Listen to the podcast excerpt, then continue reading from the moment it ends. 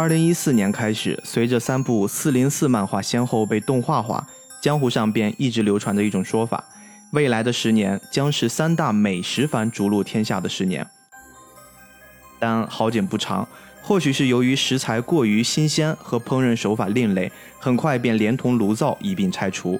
这三部作品分别是《东京餐种》《进击的巨人》以及我们今天要聊的《心头爱寄生兽》。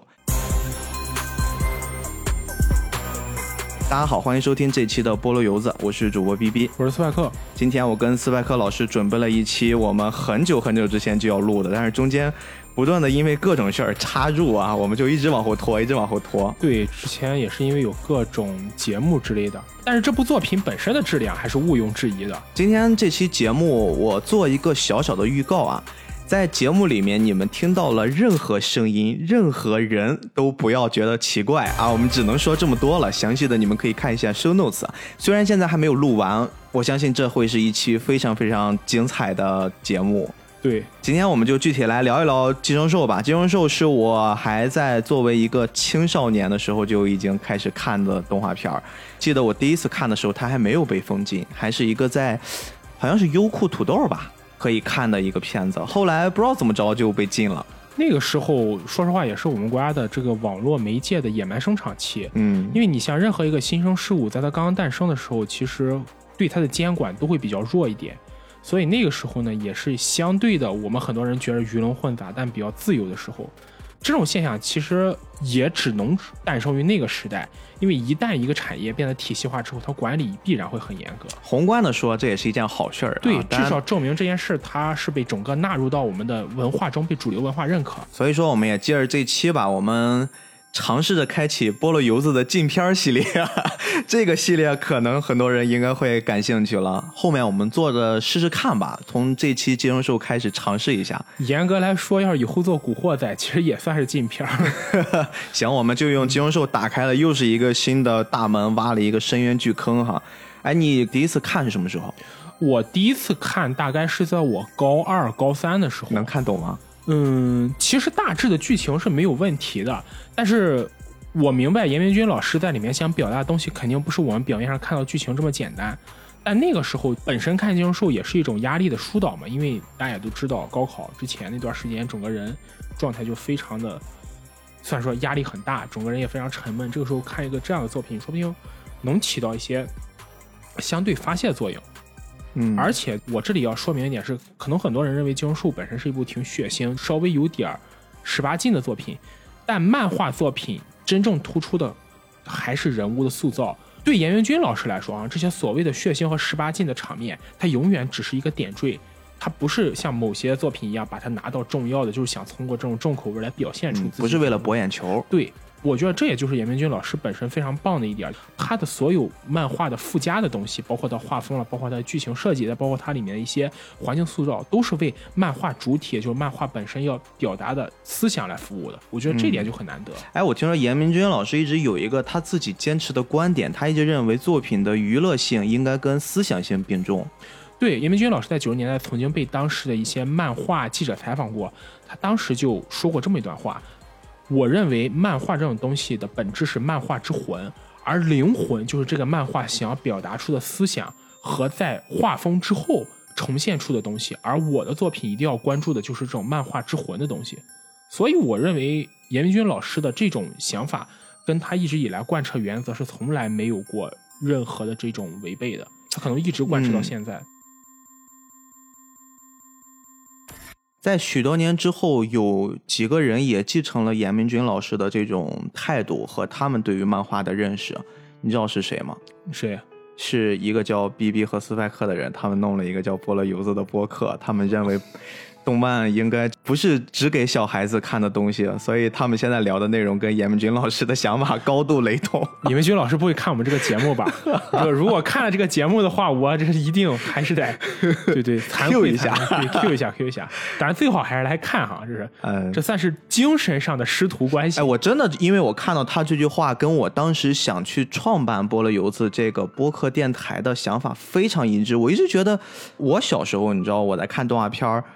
我还确实是因为动画片好玩，然后我就是本着那种看这东西挺过瘾的，它又不是像我看新闻联播呀，或者看一些那种历史追证剧，可能一时半会儿消化不了的那种东西。动画片对我来说就是一种消遣啊，让自己感觉很快乐的小朋友的表现方式。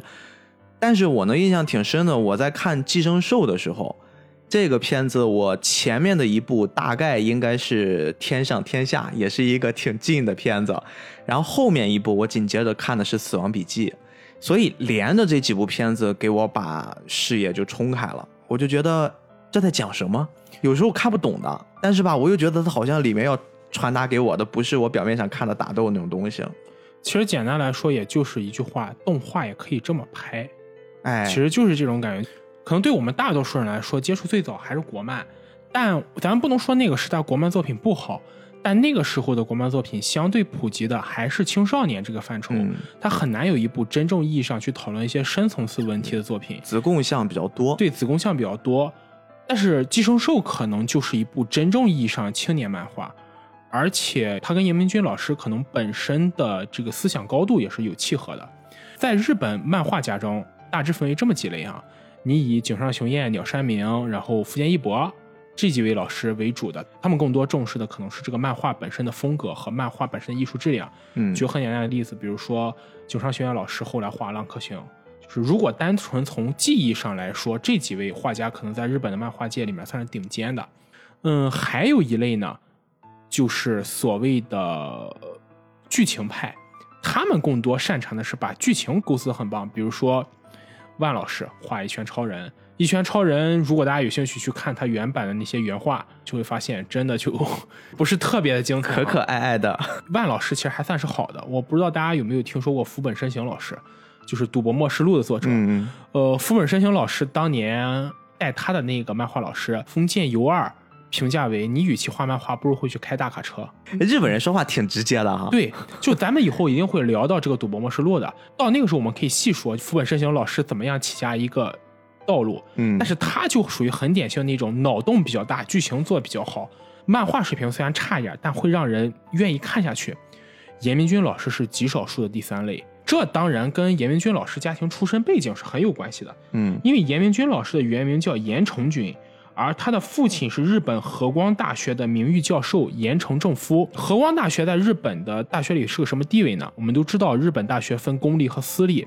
公立大学里面，那么东大，我们看过不管是日剧啊、日本动漫，如果涉及到考试这方面，都会说以考上东大为最高哎，这目标。个概念就跟北大、清华是差不多的。东大对日本人的概念，其实要比中国人眼里的北大、清华还要高。还要高，对，东大对日本人来说，就类似于一种，就是你进入东大，你的人生将来不管多么落魄，都会在一个平行线上，就是一个保障了。你有东大的学历，基本上也就奠定你将来不会混得很差。在日本这个人生活圈里边的一个行业奠基石。对，其实更确切比对日本人来说，考上东大就像明清时期考上科举，是一个概念。日本是一个阶级制度还挺重的国家，固化非常所以他们是不是可以把考上东大，相当于是一个阶级的跳板？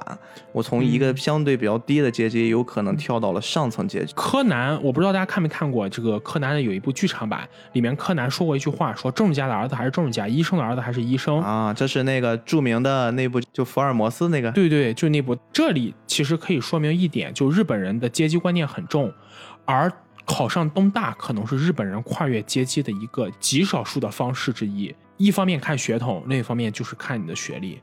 哪怕你之前可能出身不是特别好，但进入东大之后，你就有了跟权贵子弟一起向上的那么一个跳板。当然，这扯远啊，这是东大是公立大学，而私立大学里，庆应大学，如果对日本文化有了解，一定会听说过庆应艺术大学。这个和光大学在私立大学中的这个地位，就相当于庆应大学，是同一等级的。而庆应大学在私立学校里的地位，就相当于东京大学在日本公立大学里的地位。哦，我觉得他的老爸是在一个这么高级别的大学里面当教授。对，也就是说，严明君老师家庭出身，单纯从学术水平上来说，是要高过日本百分之九十以上的漫画家。哦，所以也就是因为这个出身，可能从一开始也就注定了严明君老师的作品永远不可能是那种纯粹娱乐向的。他跟我们之前聊过，比方说桐泽亨老师这样的，嗯他两个人就完全不是一个等级上的。我不想比他们艺术水平，但是我想说，他们俩的出身就决定了不可能走一个风格。嗯加上严文军老师的父亲是河光大学的历史学教授，也就是说，严文军老师从小接触过的，包括这些经典的文化著作什么的，也有非常非常之多。也就是这一点，也就奠定了严文军老师本身他想要真正去创造一部好作品的理念。严文军老师最开始他并不想做漫画家，他曾经在采访中说过，他的偶像是芥川龙之介，他想做一名文学家。嗯但是比较无奈的是呢，严明君老师在参加了过了几次就是日本文学的那种比赛之后呢，他发现自己投的作品都没有入选。在日本文学界有一个新人奖，应该叫直木新人奖，就是获得这个奖的这个青年作家就可以进入这个日本文学界的跳板。但严明君老师多次参加像芥川奖和直木奖的这种投稿活动，但一无所获，就等于是这件事对严明军老师的伤害还是挺大的。所以他后来就想，既然我跟文学比不过别人，我就把我这份心态放在画漫画上。他本身也很爱看漫画，所以他就觉得我要做漫画界里面剧情做的最好的人。啊，他其实是有一个这样的思想过程，才导致了像类似《寄生兽》啊，包括后面的像《历史之眼》这种作品诞生，前面奠定了一个基础。对，就是因为严明军老师在文学这个领域，他受挫太严重，嗯，导致严明军老师他不想再在这条路上走下去了。而且你想，这种家庭出身的人一般心气儿都蛮高的。对，他失败之后，他就想要不我换个行业。对日本人来说，漫画也是很重要的生活一部分嘛，而且漫画家在日本地位也是蛮高的。呀，这也是弯道超车呀！如果他一直死磕文学这个领域，可能还真够呛的达到这个高度。对但是如果是画漫画的话，你看，立刻就不能说是特别高吧，轰动全球也是有了的。因为我发现《寄生兽》这部作品在海外，我是指的是北美市场也非常非常受欢迎。对它的剧情，当然咱们就不用说了。但是严明君老师的画工，我不知道，就是大家注意到没有，他的画工跟很多日本漫画家不一样，是他更偏重于写实，嗯，他很少会有那种夸张的塑造，往往都是在真人的基础上去塑造这样一个角色的八形象。头身、九头身那种。对，也就是说，严明君老师的作品跟他的剧情刚好相符的是，他的漫画会给人一种真实感。嗯，虽然说可能剧情是科幻的或是历史的，但一定会给人一种真实感。就你在严明君老师漫画中看不到那种非常夸张的表现，永远都是非常非常平稳的去塑造一个人或者一个事物。我觉得这个就是严明君老师作品非常非常好的一点，一个是极其强烈和带给人真实感的这么一种写实性绘画风格，另一方面又是严明君老师本身特别精彩的故事构建。和剧情创意，这两者共同构成了严明君老师在日本漫画界中一个非常独特的地位，而且他也成为了日本漫画家中一个非常非常独特存在。经过你这么一介绍，我大概对于《寄生兽》这部作品可能会更加深了印象。因为我在看这部作品的时候，虽然我是在人生的不同阶段吧，第一次看应该是在初中左右，后面大学看过一半儿，就是有一次特别想翻。翻了翻他的漫画，但是没看完，也是看了前半部分，大概到死妈那块儿之后，就记了记刀片儿。这次准备做节目，又全部从头到尾看了一遍。我越看，可能随着年龄变大了之后，越觉得不断的在颠覆我之前对他的认知。但是你要知道，这可是一部在上世纪九十年代就开始执笔的漫画。甚至它的动画化也已经可以追溯到二零一四年左右，已经快过去近十年。对，这个时候我们不管是从漫画领域它的这种内容层面的前瞻性和他当时所提出的理念，在现在这个时代依旧是可以值得去探讨，给我们带来很多深思。另外，包括它的动画化。动画化虽然只是严明君老师的作品作为蓝本，但是其实它整个在这个 TV 制作之中，你会发现也有非常非常超前的东西。比如说，它整个 TV 版的音乐部分，几乎全部用的是电子盒 EDM 的这种音乐的风格，所以说你听起来会感觉，即使放到了二零二一年的现在再去看那个动画，它的配乐一点都不落伍，它是一种非常超前的感觉。嗯，我把这种配乐模式称为未来感。因为我本身也算是个音乐爱好者嘛，他的这种风格其实跟《寄生兽》本身绘画年代有很强的关系。因为我们如果去查会发现，《寄生兽》是大概在九十年代的作品，而九十年代距离我们现在的新千年只有十年时间。那个时候，整个漫画界包括音乐界流行的都是一种叫 YRK 的风格，也就是千禧风格。这种风格的代表就是以那种带有很强的未来感和带有很强科技感的这种音乐构成，而电子乐在那个时候就是一种很先锋、很潮流的音乐，它打破了固有音乐配乐的模式，用一些电子因素和一些给你听觉带来震撼和张力，营造出一种虚浮感的音乐模式来。震撼你的耳朵和心灵。那么这种方式下，我觉得在《金融兽》里采取电子乐配音，恰好是映衬了他这种对未来的构想和对整部作品发生时代的一种思索，刚好是映衬了这两种感觉的。嗯，所以我们接下来来聊《金融兽》这部作品，我更想是一边去聊，一边跟大家去推广啊。即使它是一部我们很难在。正常网站上看到的作品了，但如果大家有机会，特别是本着一颗理性的成年的心态，你可以去试着尝试一下这部作品啊。看不到动画可以看漫画，但是我们今天聊的主要是围绕动画版吧。我觉得这是一部在我这个阶段看难能可贵的一种很有完整性的作品。它并不是很长，但是它有头有尾，中间的首尾呼应呀、埋的伏笔啊、细节呀，包括更大的层面上去把它当成一个结构化的内容来拆解，每一块都在恰如其分的讲了一个完整的故事。而且我觉得《金融兽》非常好的一点是在于它的动画和漫画之间改变剧情差异不大。对对，没错，就是很多漫画作品在改编成动画中，一个最要命的点就在于它的动画和。它的漫画之间剧情有很大的改动，比如我们上一聊的《麻辣教师》就是。对，我们还要花很多的时间去摘一摘动画里面的这块怎么讲，漫画里面这块怎么讲。当然，就是我们可以理解为了影视作品进行改编这种原则，因为毕竟要把一部大型的漫画重现在荧屏中，用短短的这么几十集或者几百分钟的时间是有点困难。但是这样带来的其实就是很多人，包括漫迷吧，他可能对他改编整个剧情不太满意。但是寄生兽比较好，就是这点它刚好到了一个平衡，就是没有进行过多的影响到本身观感的改变，我觉得这就很好。这会不会是严明军老师一上来就在用一种影视化的思维在画漫画？我觉得很有可能。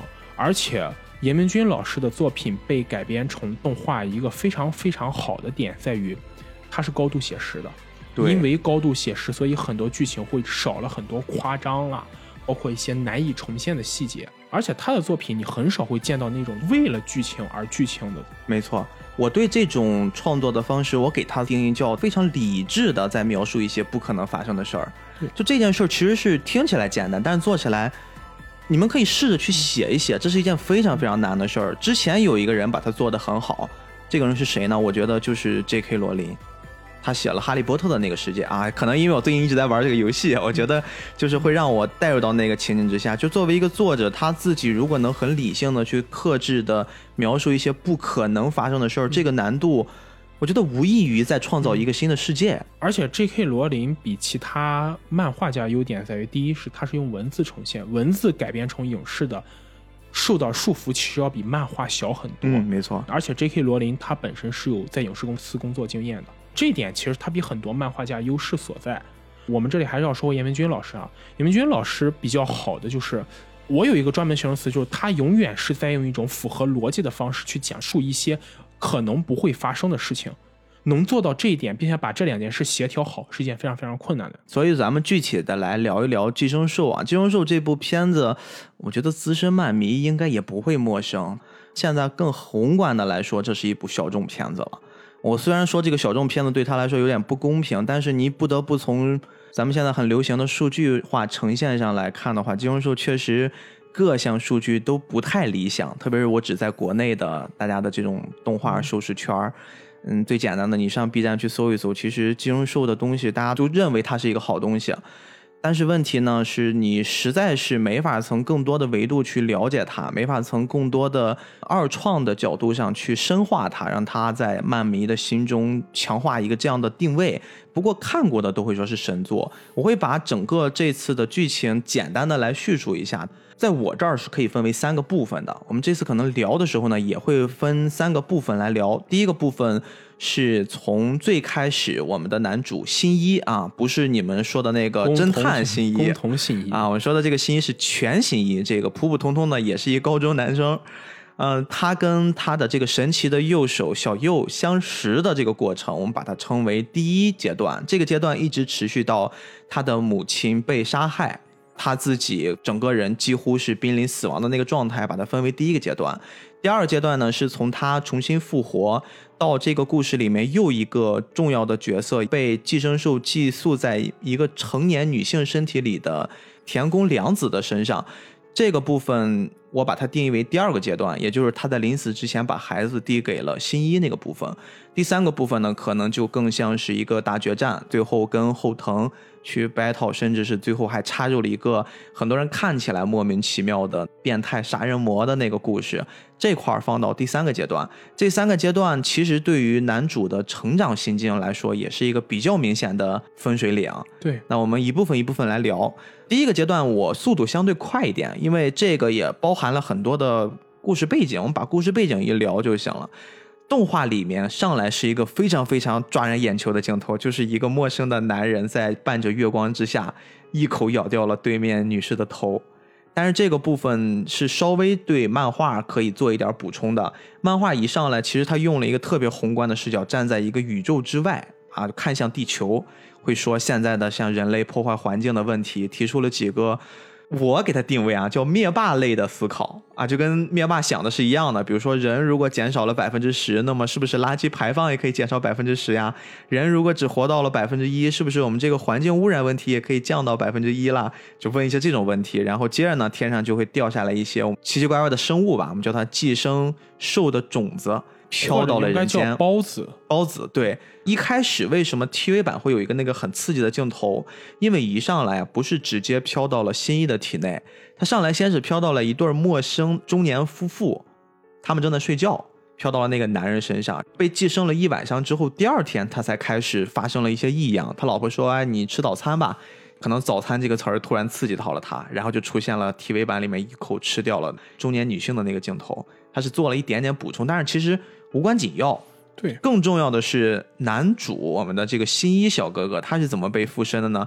一般的这些包子呀，他们好像是被植入在他们的潜意识里面，会有一个信号。按照原著说法是，这些孢子会通过人体的器官进入人体，然后直接吞噬人体的大脑。对，它最终是要寄居在大脑里的。对，但是呢，新一的这个小包子不太一样，他尝试过从耳朵钻进去。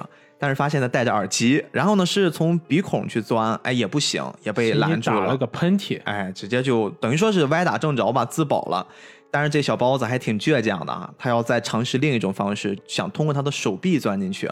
结果你看，因为戴着耳机，耳机又立了大功了，直接用耳机线缠在他的胳膊上，阻挡了他从血管吧往大脑钻的这个路途。这个细节蛮有趣的，客观上也铺垫了未来新一的性格发展。按照原著的说法，新一一上来其实是一个蛮懦弱，然后没有什么主见，平时唯唯诺诺的高中生。当然，我们都知道日本的高中生嘛，就是拯救世界的，是拯救世界。但从这里其实也能看出来，新一在学校里不是一个特别受同学欢迎，同样他也不是一个当主角的样子，有点像咱们之前聊十二国记杨子那种定位。对，而且我也觉得他蛮像真嗣的。啊，对，都是这类人，就是他浑浑噩噩的，可能有自己的想法，但因为种种原因，从来不会说出来，比较怯懦。恰恰是在这个包子通过他手臂钻入他的体内时候，他能在第一时间反应出用耳机线勒住自己的手。要知道那样勒可是很疼的，嗯，就基本上让自己手停止供血，勒到这个程度来阻止这个包子侵占自己的大脑。从这个细节其实可以看出来，新一是个反应力非常。快的人，敏锐，嗯，而且他应该是那种如果不把他逼到极致，他是不会发现自己才能的人。所以我觉得这个细节可能也就奠定了未来新一会做出的一切表现，而且奠定了未来为什么新一会在自己性格上发生这么大的转变。他天生其实也就具备了这种很顽强的素质，只是因为种种原原因，或者就像我们说的那句话嘛，“天将降大任于斯人也”。外部环境非常舒服的时候，新一其实无法表现出自己这份能力，他更喜欢。安安稳稳、和和乐乐的度过自己的生活。只有当自己受到重大威胁的时候，他才会表现出自己最真实的那一面。这件事儿其实，在后面也有他更多的具体的表现。但是在此刻呢，小包子很明显的，他也有一个时长吧，他这个时长不能脱离肉体太久。但是他发现，当这段时间里面无法侵入到大脑了，他就暂时的，其实是永久性的居住到了新一的右手上。从此呢，两个人开始相依为命了。这个应该也算是一个个例了，因为绝大多数的孢子其实都在这个阶段里面侵入到了不同的生物身上。因为我们知道，不只是人，包括在新一后面遇到的第一只寄生兽是寄生在了一只狗身上，如果是寄生在一只狗身上的话，那么它其实就产生了一种狗吃狗的行为。在一个小巷子垃圾桶边上，一只狗在残忍的啃食另一个同伴的肉体。其实这种同类相食在自然界里也不少见。对，除了我们人类之外，那些低智慧生物来说，生存才是他们第一要务。没错，只要能够生存的话，其实他们是没有什么这些可讲的，不能用我们人类角度去看他们吧。对，然后像新一的右手呢，他逐渐的也孵化出了自己的人格，而且这是一只非常非常可爱的右手，他非常的好学，几乎是醒着的时候二十四小时不是在上网查资料，就是在看。各种书，对新一一开始是很惊讶，到慢慢的接受，再到后面的无奈，反正就一系列的操作，让新一就觉得这次他可能跑不了了。中间我们会加快一下他的进化的步骤啊。新一跟他的这只右手小右两个人在一起相处的时候，其实前段时间经历了三只寄生兽的袭击。第一次是我们刚才说的寄生在狗上的那次，他们轻易的给他解决掉了。第二次呢，是一个看起来挺邋里邋遢一个大叔，然后这个大叔呢也发现了新一是一个被寄生的人，但是他会惊讶于，哎，怎么是右手被寄生了，而不是脑袋？对他做了一件事儿，你记得吗？他直接就切掉了自己的手，他希望小右能到他的身上来。这件事你反过来想，他有没有可能也是在后面做了一个伏笔？因为我们知道到后面的时候，真正强大的寄生兽是一个人体内会寄居了好几只这种孢子。后藤，后藤就是一个典型。所以其实一开始你只是觉得，哎，这是不是一种很夸张的一种玩法？但其实不是，他的这种表现方式是埋了伏笔。这就是我说严明君在二十多集的。TV 版，或者说他在整个画漫画的过程之中，其实他很早之前已经对于后面的故事发展做好了想法。其实这点非常难得，能在一开始就为后面很多细节打下一个基础，而且真正发展到这些细节之后，又非常顺理成章和自如的把这些细节拿出来填补。就只能说严文君的作品构思能力在日本漫画界有可能真的是独树一帜，因为我们会看到很多长漫画，甚至很多短漫画。一开始埋的伏笔，到后面根本就断了，完全接不上。对，但严明君恰恰都能把他们调出来接上，我觉得这点就非常非常难得。嗯，到后面呢，如果有时间，我会给你做一个补充，你会发现严明君老师其实这个时候他确实是在思考一些东西了。呃，我们刚才说了，前期他是接触了三只金融兽，第三个是谁呢？也是我们这个篇章。我反倒认为他是最重要的一个反派角色，就是我们刚才说的田宫良子。他一开始登场是干什么呢？他作为一个很特殊的角色，他找了一个同样被寄宿到身上的一个普普通通的寄生人，他们做了一次性爱。因为作为田宫良子这个角色呢，他其实是想有一些别的想法了，他不会像其他的寄生兽一样，只是根据欲望去发泄。他是有自己对未来构思的，可能一开始还没有构思，他只是先做到了一种尝试，就是满足自己的好奇心。当我有了一种欲望，我只是在通过欲望去做一些行为的时候，他已经开始尝试下一步了。可以结合马斯洛的那些理论嘛？对，他已经进入到下一级了。下一级是干什么？他想尝试一些好奇心，满足自己更多。精神层面的或者思想层面的尝试，所以说他做了一次性交，他发现自己的这个身体如果没有寄生的话，作为人本身已经不存在了，但是他可以正常的怀孕，可以正常的去做一些人类之间的行为，然后他呢，甚至是来到了新一的学校去当一数学老师，在这个学校里面的时候呢，其实。小右和新一也发现了他这个老师不正常，但是他们很奇怪的是，如果这些寄生兽不主动攻击他们，他们也不会主动出手。但是问题其实就恰恰出在这儿了，跟良子一起发生关系的那个普普通通的寄生兽，他觉得他受不了这一切，他还是要去满足他自己的那种欲望。其实从这里你可以看出，严文军老师非常巧妙的一点，就是以往这样的作品可能永远都会把人类放在一个被批判的角度。但从这一点，严文军老师可能在暗示我们，拥有强大力量的物种，无论是人类还是寄生兽，它们本质上都是无法跟另一种物种共情的。我觉得这可能是寄生兽里面我所看出的第一层感觉。这是第一个阶段，他们最主要描写的那个东西。对，可能比较残酷和绝望，但这其实就是真实。我认为一个物种或者一种生存状态下的产物。他很难去真正站在另一种产物的基础上理解和共情对方，哪怕同为智慧生物，寄生兽也算是智慧生物。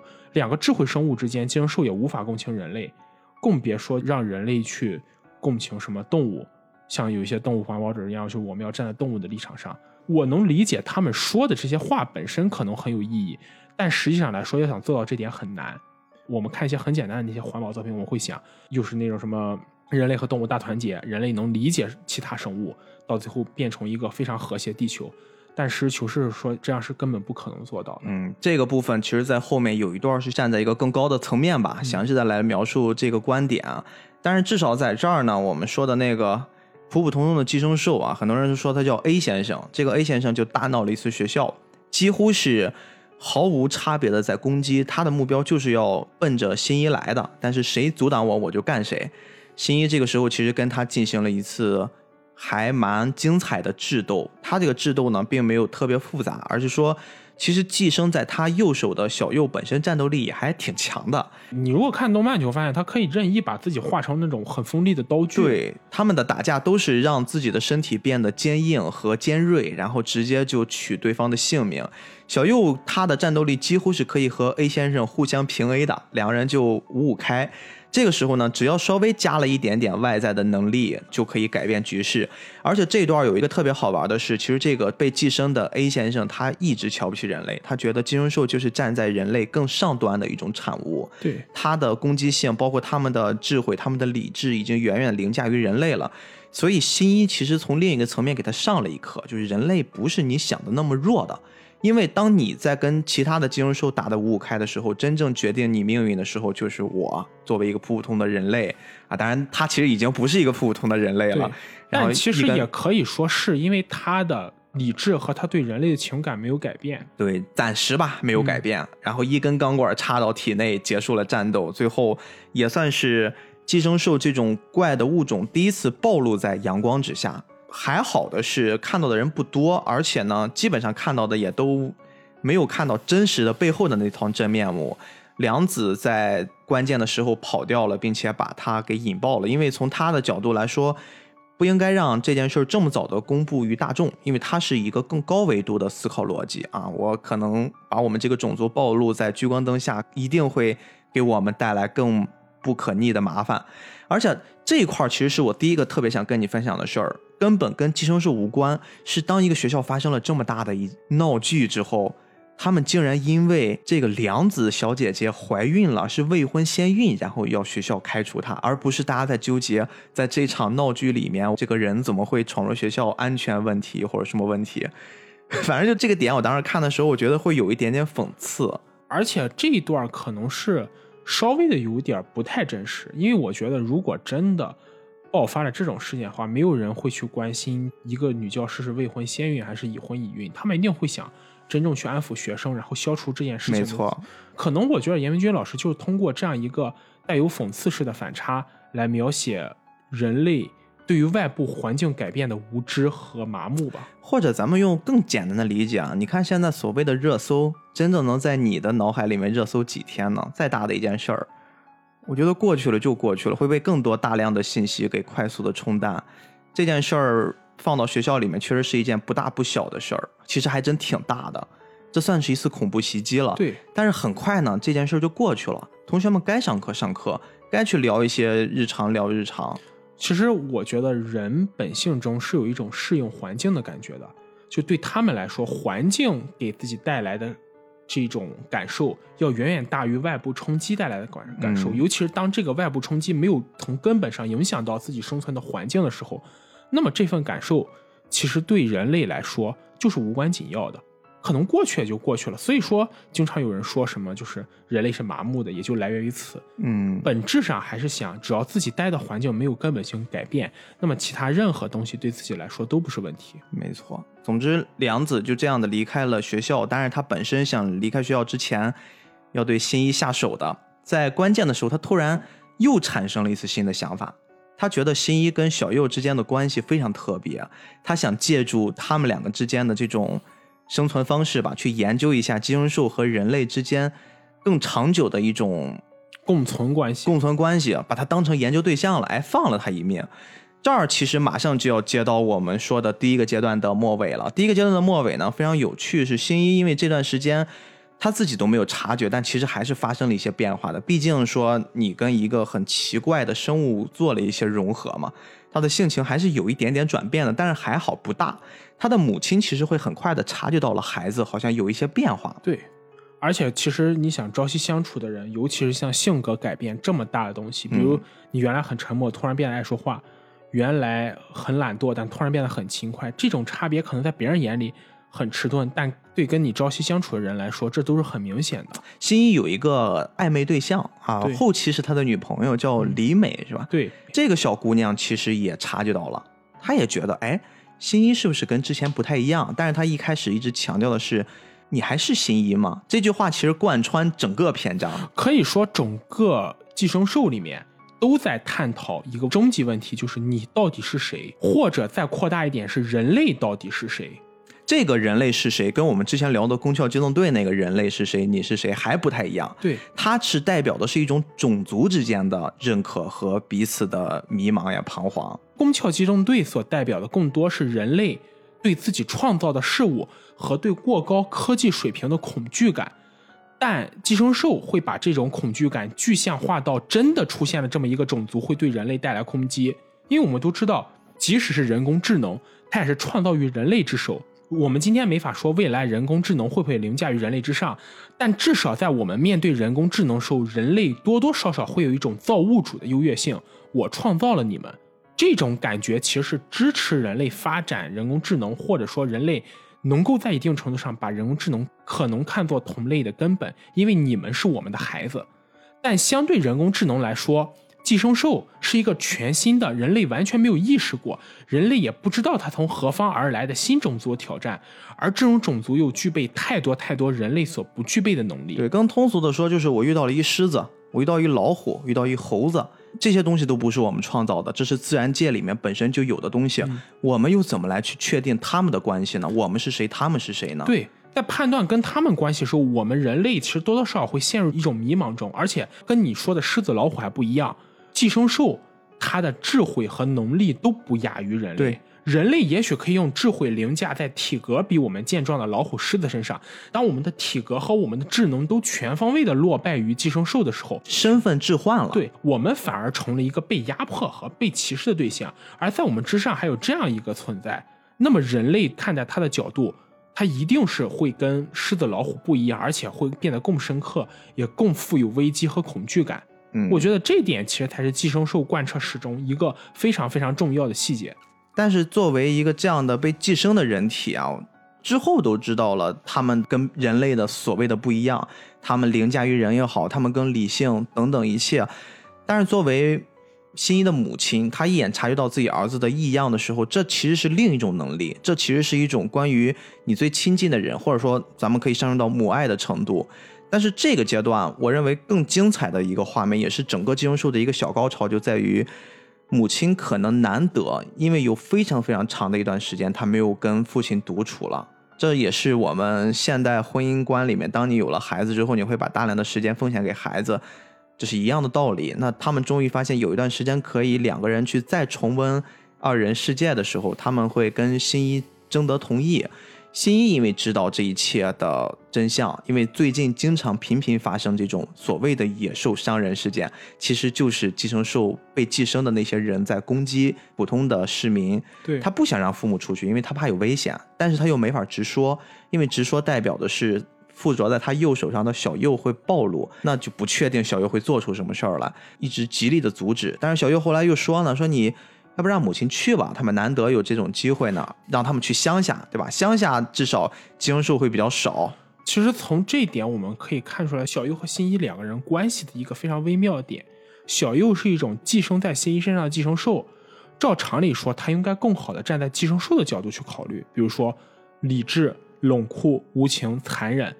但当小右寄生在金一手上的时候，他会发现自己开始慢慢理解人类的感情。嗯，也就是说，人类相对寄生兽可能是一个很渺小的存在，不管是智力也好，武力也好，都远远敌不过寄生兽。但是人类的这种感情又恰恰是寄生兽本身非常缺少的东西。我认为这一块啊是在后面它才发生的转变。这一段呢，可能小右不是在理解，而是在学习。因为这个主要的转折点是在哪儿？我认为是他跟新一互相交换了一些细胞，他交换了之后可能会变得理解了。前期小右更多的是他在学习，尝试用人的思考逻辑去跟人做交流，他只是一个疯狂吸收啊、疯狂学习的那种状态，所以他是站在了新一的立场上去跟新一说啊，你让父母去吧，觉得应该问题不大，既然他们那么想去。这件事儿就问题不大。父母后来也发现他的转变，但是被他爹当做男孩子青春期的可能那种 撸一发就整个人就好了。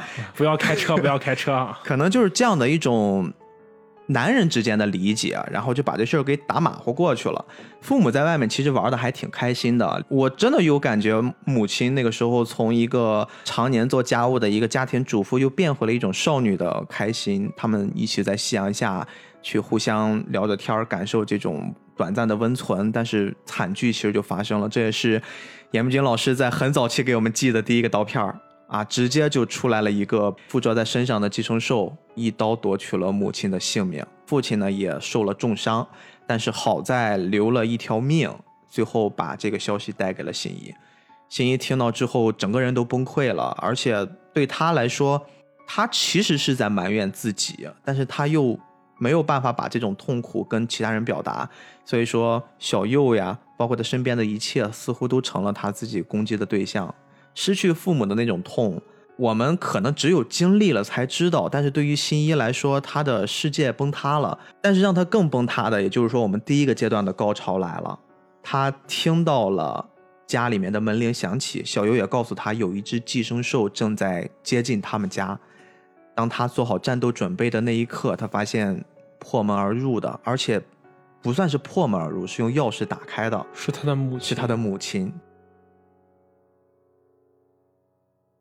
就那一刻，我好像也真的带入到剧情里了，就特别崩溃。其实这个细节让我想起了之前看到《钢之炼金术士》F.A 的一个剧情，F.A 里面有一个 Mas 修斯上尉，这个角色相信看过《钢炼》的朋友都不会陌生。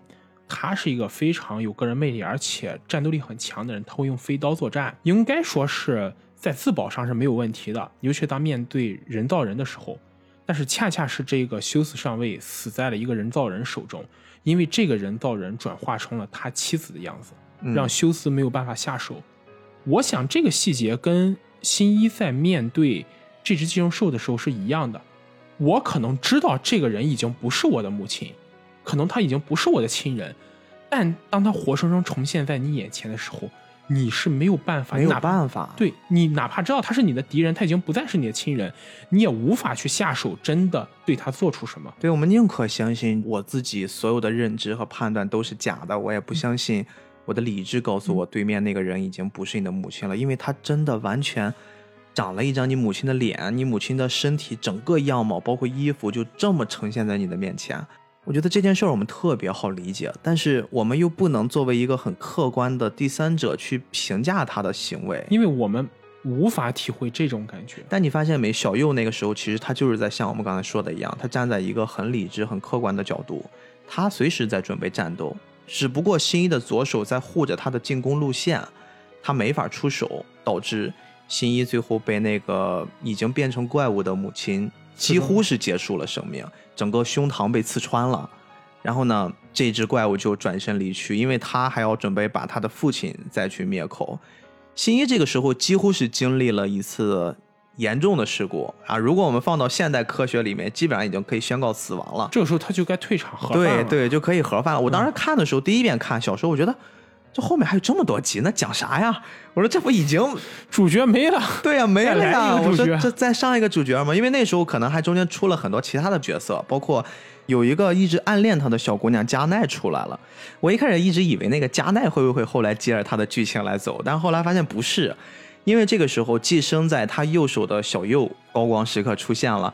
整个就从他的右手脱离，顺着他的胸膛进到体内，先去做了一些止血啊，做了一些类似心肺复苏的应急的方案，再加上他在整个昏迷期间不断的利用家里面仅有的一些日常的调料吧，比如说盐呀、水呀、糖呀，不断的让新一做一个最基础的存活的方式方法。总之，新一后来奇迹般的活过来了。借用了小右身体百分之三十的细胞活过来了，小右也因此得到了一些不太好的反馈，就是每天要沉睡四个小时。然而这次的意外吧，让新一也得到了一种人类的强化，整个这个人都脱胎换骨了，因为他后面有一些细胞是没法直接融入到人体内的。他这儿其实严明军老师做了一个特别好玩的设定，就是像这些寄生兽啊，他们是可以做分裂的，但是这个分裂是有一个上限，就是当你真正分裂到一些极端微小的，就是我们说一分二、二分四，然后不断的去分裂，分裂到一种极限的时候。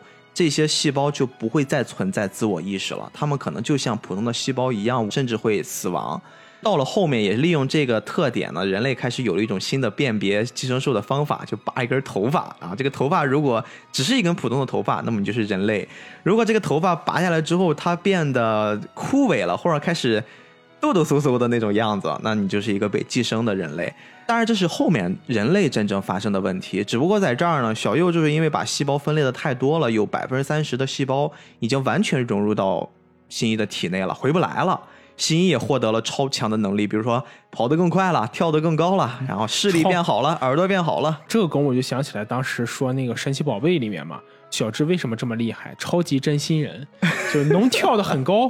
能蹦得很远，一拳能把什么怪力打倒。我觉得新一这个水平也差不多，也是超级真心人啊。对，就是整个人变了，而且整个在严文军老师给新一塑造的形象上也发生了非常大的转变。以前就是一个普普通通的那种小软毛耷拉在就是非常非常中学生。哎，现在直接就变成大背头了，头发也开始往后一分啊，整个人感觉精气神都来了，眼镜一摘，帅多了。随之而来的其实也是新一的性格大变。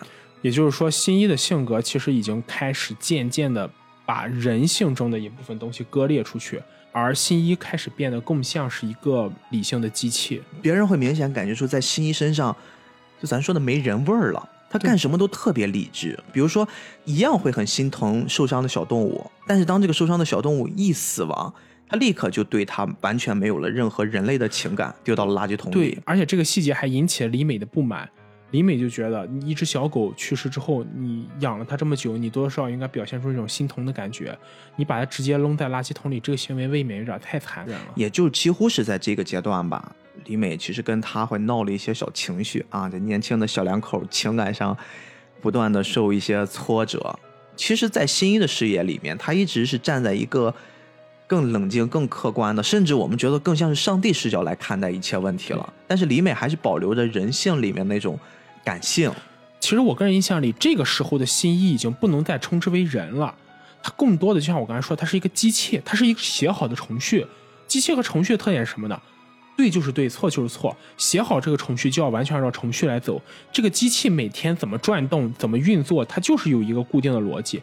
这个逻辑里面，你不能把一个机器的运作和一个程序运作中加上任何感情色彩。这是不可能的。你说的这个机器，其实我觉得这词儿用的很好。但是这个机器是怎么来的呢？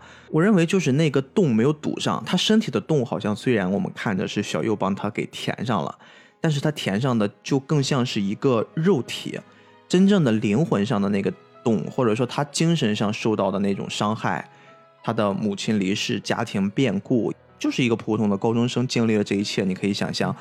短时间大量的这种刺激信号冲到他的身体里面，他精神上的那个洞是没有堵上的，所以他只能任由寄生在自己体内的那种寄生细胞和自己原本的人留下的那种残存的意志，作为一个互相的互为补充。其实也可能是他更多是在回避这种感觉，他认为这些不重要了，他已经把这些东西从自己身体中排异出去了。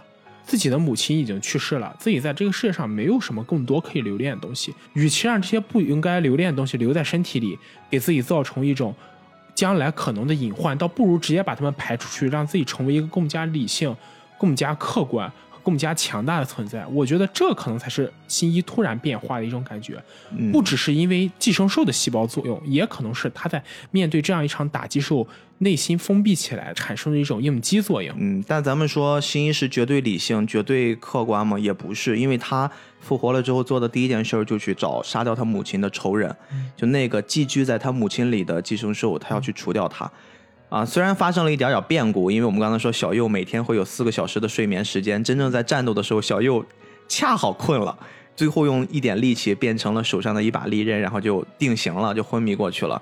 新一是靠自己的能力，然后去跟那个寄生兽互相做搏斗。当然，他在中途还遇到了一个好朋友，也是一个跟他经历很相似的那个下巴被寄生兽寄生的一个很有意思的中年大叔。哎，这个你知道这个细节让我想起了《一拳超人》里，嗯，你还记得就是《一拳超人》第一集里万老师说有个下巴像屁股一样的小男孩啊，对对对，我一直感觉万老师的这个细节有可能就是在致敬严明君老师寄生兽，因为一个是下巴被寄生，一个是下巴很像屁股。嗯，我觉得这可能就是两个漫画中间反正非常非常有趣的细节，互相在致敬。也有可能。对，总之反正就是在两个人的合作之下，才击败了母亲被寄生的那个寄生兽。因为新一在关键时候他还是下不了手，他看到对面的那个怪物的身体上还留有母亲的痕迹，比如说母亲在小时候曾经保护过他。他用手曾经帮他挡过一次滚滚的热油，然后完全帮信一挡下了痛苦，甚至母亲当时都完全没有察觉到痛。就这个事儿，我们稍微延展一下，《寄生兽》里面还有一层人性的光辉，就是在于一直传达的这种母爱。这个母爱也不只是说在我们说新一和他的母亲之间，包括那只已经被寄生了的梁子身上，良子身上，良子身上这个很重要的女性寄生兽。它在上面和下面都会传达了一种母爱。首先，它寄生的这个身体原本也是有母亲的。当时在家里面躲着的时候，母亲突然回家来看他，一眼就识破了他。他当时觉得很奇怪，就是为什么我已经把身体样貌，而且我几乎是觉得我能模仿的一切都百分之百还原了，为什么那个女人可以一眼就看出我不是她的女儿？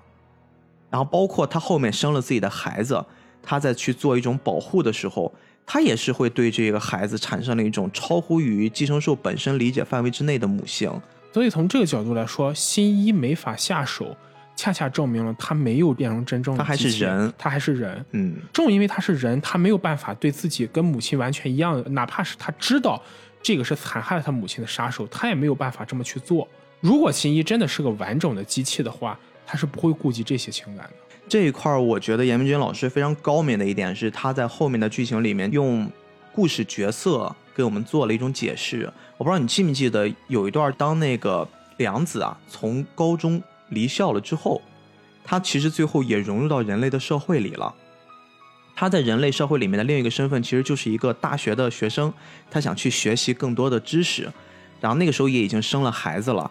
带着孩子就直接去，而且对待那个孩子一开始的方法还挺残忍的，有点儿，我不知道用 PUA 这个词儿合不合适啊，母子之间，但是他确实是对待孩子的方法有些残忍。重点就是那节课上老师所说的一个概念，他提出了一个理论叫利他行为。我大概翻译一下那个教授所说的这个利他行为，其实就是说存在于我们人类或者生物之间的一种特有的行为吧。这个行为简单的来说会分为两点，一种是。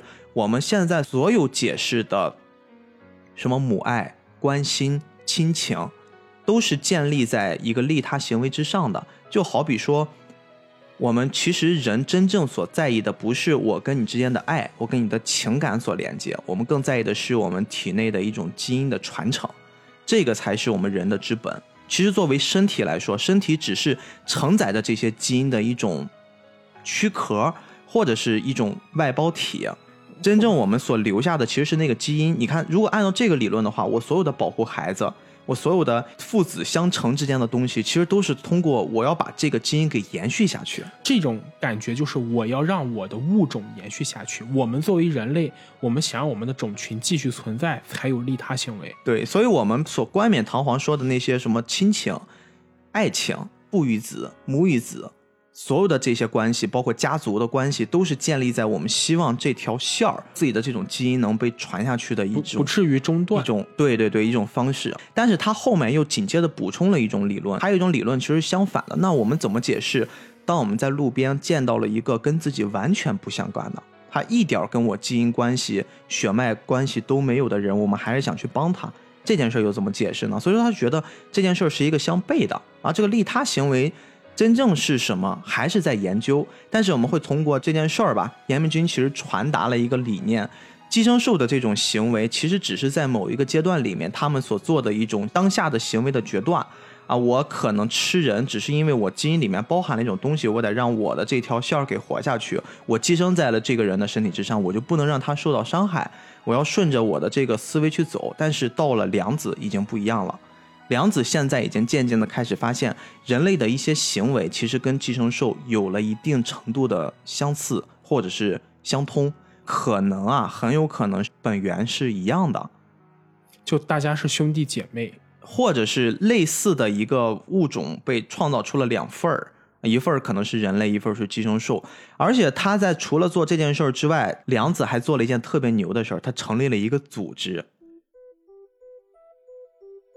这个组织其实你仔细看的话，梁子在这个组织里面担任了一个非常重要的条件，因为他首先希望能让所有的寄生兽能不要再以个体去存活，而是开始已经形成了自己的群落。啊，我们变成一个组织的方式，甚至呢会慢慢的开始让他们里面一些比较重要的人，后面我们知道他其实就是一个人类啊，他人类但是站在了寄生兽的这个领域上，市长市长，哎，那个角色说让他也慢慢的加入，甚至呢他成功的竞选上了市长，给寄生兽们形成了一个可以更加独立自主的在那块进食，完成自己的生存最基本保障的这么一个空间。其实我觉得。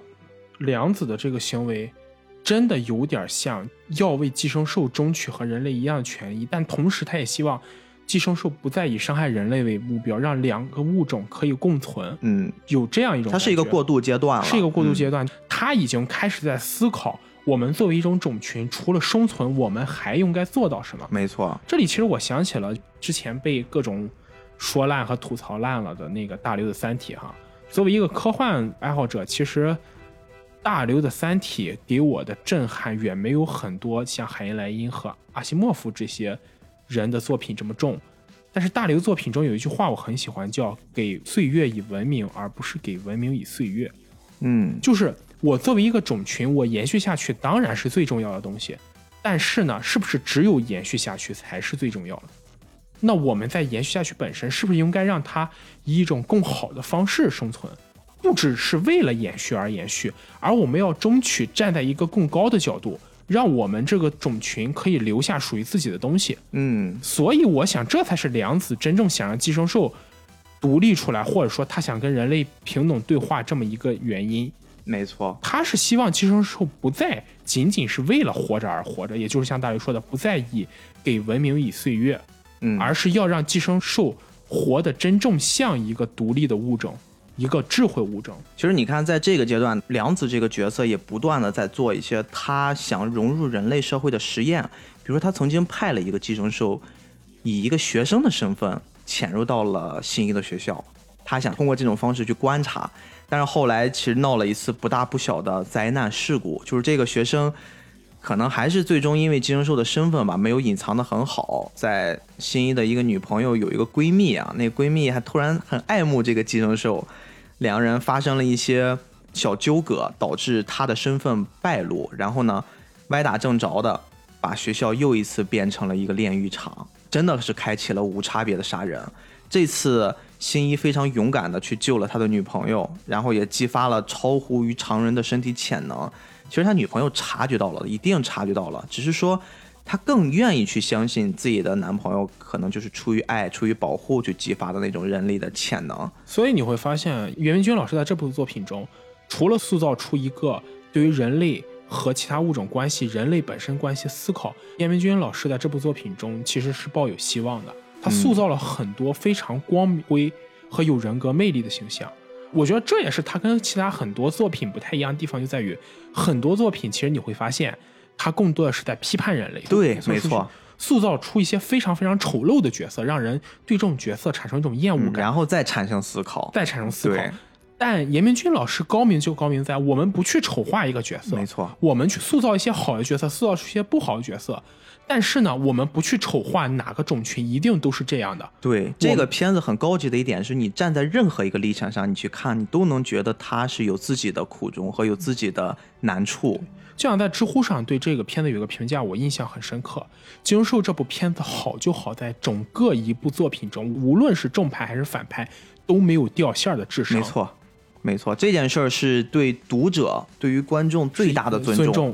现在很多影视作品他可能是在表达一个我们要思考一些深层的东西，但他们这种思考方式是故意塑造出一些很极端的东西，或塑造出一些让人觉得荒诞不经，就你用大脑去想想都不可能存在的事物。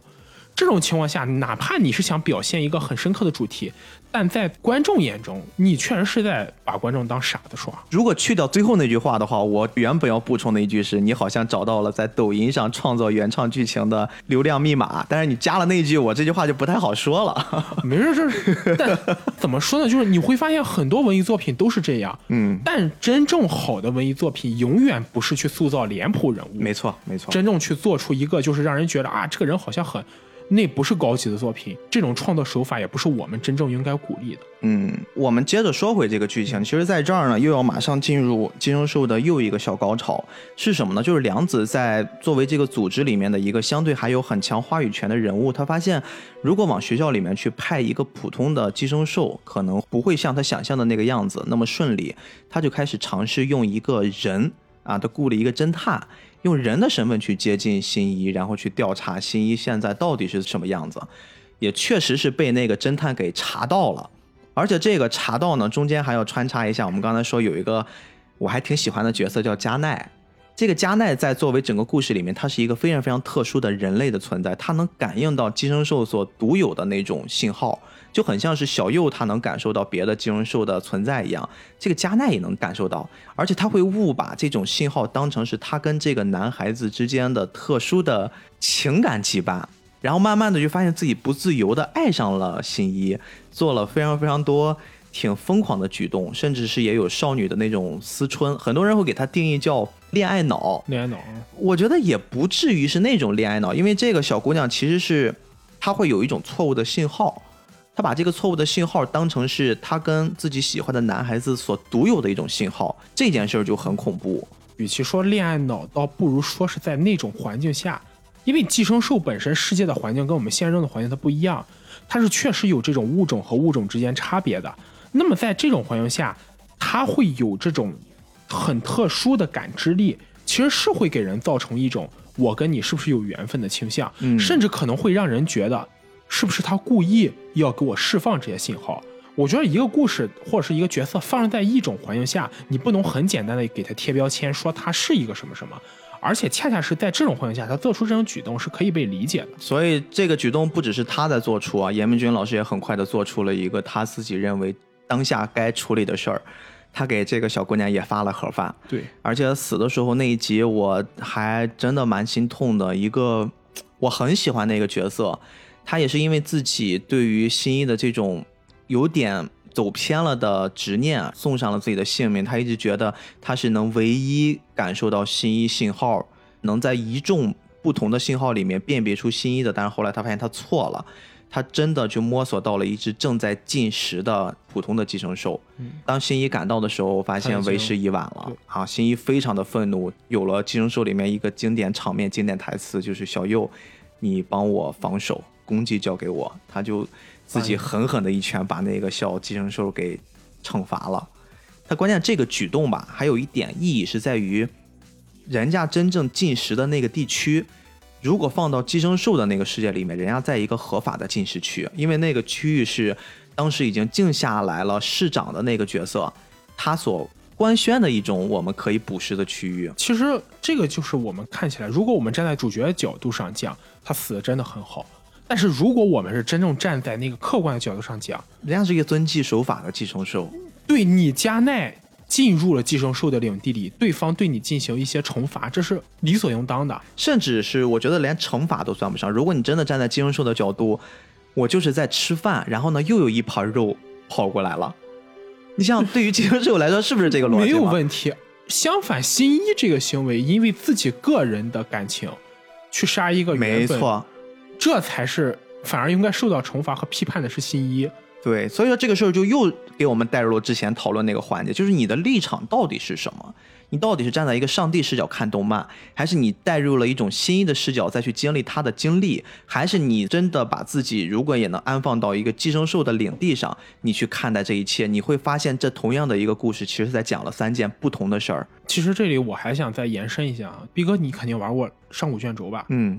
上古卷轴里老滚，老滚，我记得老滚里有一个剧情，就是你接了任务要去杀一个所谓落草强盗，但后来你发现，你接到了这个任务去杀那个强盗，那个强盗并没有抢劫过其他人，仅仅是因为他占领那个地方，影响到了另一个势力或者另一个城镇的扩张。那么当然，你作为主角，你可能没有把这个 NPC 当成什么看，最多就是杀他，把他的东西抢过来，然后自己去卖钱罢了。但是如果你真正把你自己带入到那个世界中讲，我虽然是一个占山为王强盗，但我从来没有抢过任何人。就因为你主角接到了一个消息，就要来把我杀掉，问题在谁身上呢？立场一直是一个我们值得去讨论的问题，包括整个寄生兽其实一直在强调立场这件事儿。对，包括新一去重建这个寄生兽，嗯，但这个寄生兽是无辜的。我觉得这个细节其实也很好，也能反映出就是严明军老师对于立场和人们选择的一种思索。这也是我觉得《寄生兽》这部作品比一般的所谓环保作品利益更高的一点，就在于这里，它已经超越了环保，去思考一些更加哲学的问题。嗯，其实，在这个阶段呢，作为整个人类来说，他们也意外的获得了更多关于寄生兽的信息，因为这些已经被击杀掉的寄生兽，也逐渐的走入了一些，比如说警局呀、研究员呀他们的视野里面。当然，这件事一直没有对外公布，但是作为整个事件的经历者，新一是完全知道的。在这个阶段，良子他的那个组织呀，其实他们也发现了一些苗头的不对。包括新一的身份也被那个侦探给查出来了。这个时候呢，他们内部其实发生了一些不和。哎，金融兽的组织像良子会觉得我要再继续观察他一下子，嗯，但是其他的伙伴就会觉得不行，可能我们要除掉他，甚至是连侦探都要给他除掉。所以说后面呢，就引起了一波很激烈的追杀，包括连。梁子他们都觉得这个人我不能留了，他们组织内部要还要解决他，结果被梁子一串三给反杀。那段打斗非常的精彩，因为那不是我们传统意义上的直接肉搏，而是真正去玩了一些智斗。梁子会用自己聪明的大脑，会将自己的算是身体可以同时控制两部分身体，然后完成了一次非常非常漂亮的反杀。就这段，如果大家看过的话，应该印象都会还蛮深的。但是很快呢，也是在。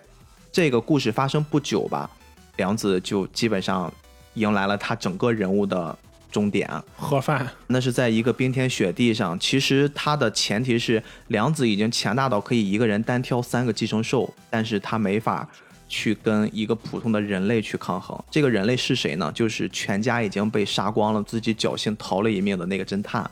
侦探。知道了自己全家被杀害，他也知道了背后的真相，他决定向这一切的始作俑者，就是良子去报复。他偷偷的趁良子跟那三个金融手打斗的时候，潜入他的家里面偷了他的孩子，并约见在一个雪天的公园里面相见。所以说，有弱点，只要有弱点就没错。无论你肉体多么强大，人总是有弱点的。这也能基本上去确定了，像梁子这个角色，他已经不是。最开始担当的那种寄生兽的存在了，它已经有了人性。其实这是个很讽刺的事情。如果你简简单单就是一个寄生兽，是没有弱点的。嗯。但当你慢慢开始具备人性的时候，你反而具备了弱点。你个人再强大，情感上总有一部分是你没法割舍的。在这里呢，其实梁子。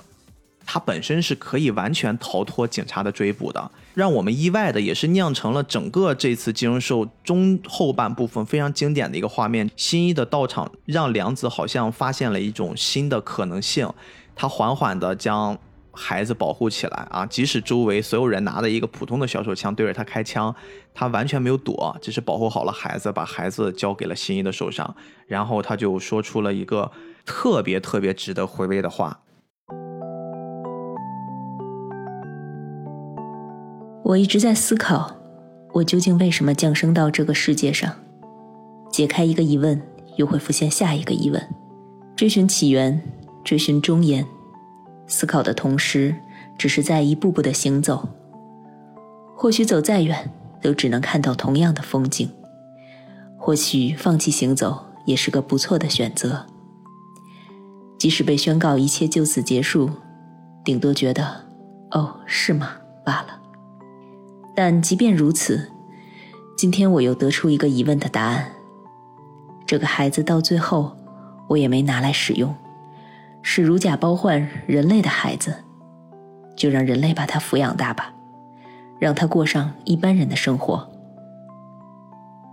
之前我模仿人类，在镜子面前放声大笑来着，感觉还不赖。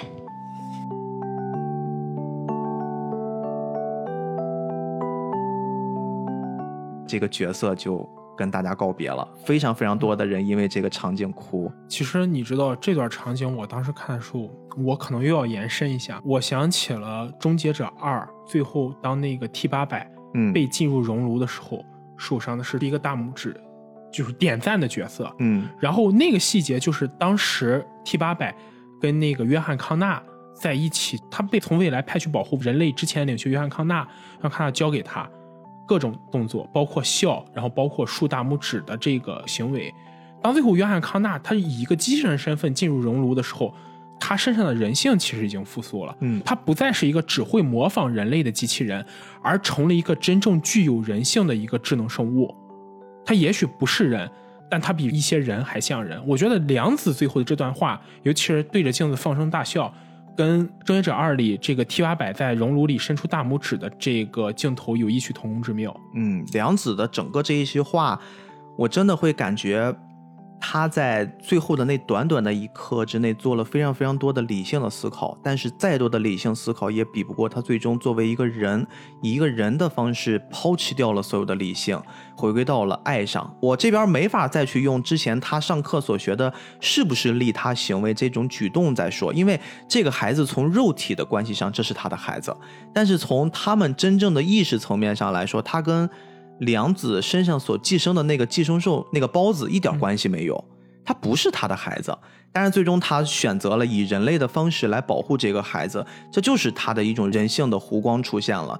这个角色自始至终，我一直觉得他可能才是真正的 BOSS。我甚至觉得，如果他去跟后藤去战斗，甚至是不输后藤，因为他学会用更理性的思考和用自己的这副很坚韧的盔甲，这两者结合起来是非常的。恐怖的。对，后藤，我们只能说它是一个战斗机器，但它始终还是一个机器。嗯。当他学会了这种理性思考，有了智慧又有了能力的时候，他才是一个完整的嗯，这样一个算是 BOSS 或者一个对手的存在。他跟机器是不一样的。是他在最后用一口气跟新一还说了一句话，这个话我当时看的还挺稀里糊涂的。